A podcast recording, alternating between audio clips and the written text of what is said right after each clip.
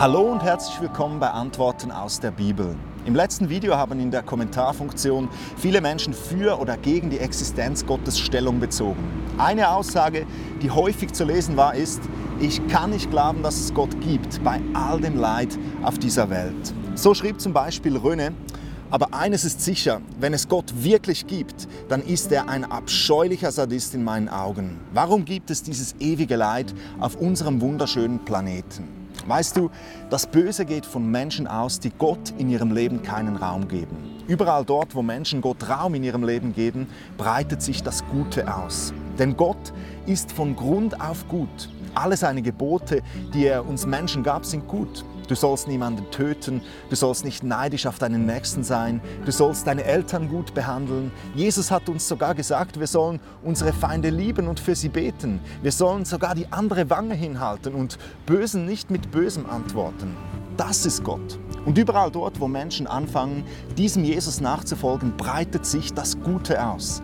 In den vergangenen 400 Jahren haben Menschen, welche geistlich erweckt wurden, Unglaubliches vollbracht. Sie trugen unter anderem die Hauptverantwortung für die Förderung des humanitären Gedankens. Sie bewirkten Gefängnisreformen, ein Verbot des Sklavenhandels und der Sklaverei, gründeten Waisenhäuser in Regionen, wo sich niemand einen Deut um die Armen kümmerte und, und, und.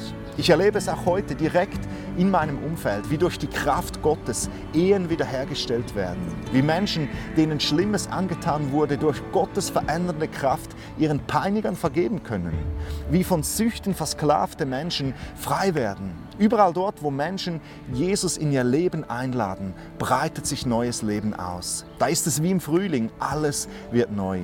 Wie kannst du nicht glauben, dass es Gott gibt bei all dem Guten, das er tut? Wenn du Gott sehen willst, dann schau dorthin, wo er am Wirken ist.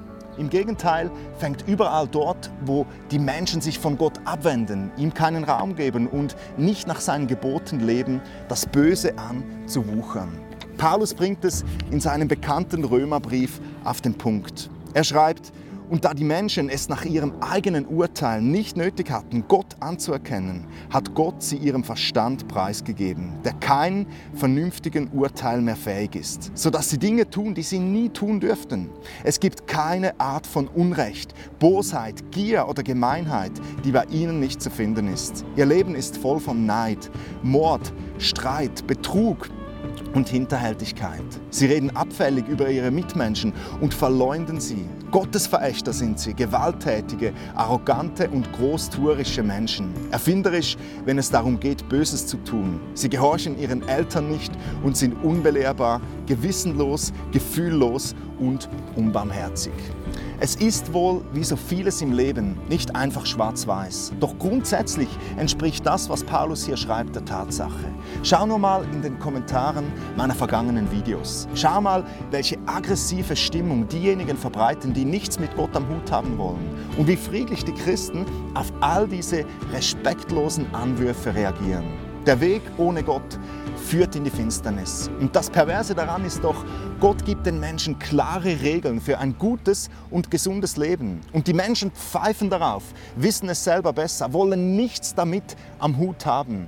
Und das bewirkt dann diesen ganzen Schrotthaufen, den wir auf der Erde erleben. Und jetzt sagen genau diese Menschen, schau mal diesen Schrotthaufen an. Das kann doch keinen Gott geben bei diesem Schrotthaufen. Come on. Du magst dich fragen, Warum unternimmt denn Gott nichts gegen die Bösen und gegen die, die Unrecht tun? Oh, das wird er. Die Bibel erzählt uns ausführlich von diesem letzten Tag, an dem alle Menschen vor Gott für ihr Leben gerichtet werden. Und dieser Tag wird schrecklich, sagt uns die Bibel, weil wir Menschen uns wirklich massiv gegen Gott verschuldet haben. Auch du. Doch die Bibel sagt auch, dass der einzige Grund, warum Gott nicht schon lange gekommen ist, sei, weil er dich so sehr liebt und so sehr möchte, dass du umkehrst, Buße tust, Jesus in dein Leben einlädst und anfängst, diesem Jesus nachzufolgen. Tu das doch noch heute. Vertraue Jesus Christus dein Leben an. Lass diesen mächtigen und liebenden Gott dein Leben verändern. Wenn du das heute tun willst, dann findest du auf der Webseite gabrielhessler.com ein Video mit dem Titel Wie werde ich ein Kind Gottes? Schau es dir an. Mach heute noch Nägel mit Köpfen. Das war's für heute. Ich danke euch fürs Liken, fürs Teilen und fürs Mitdiskutieren. Wir sehen uns beim nächsten Mal. Bye.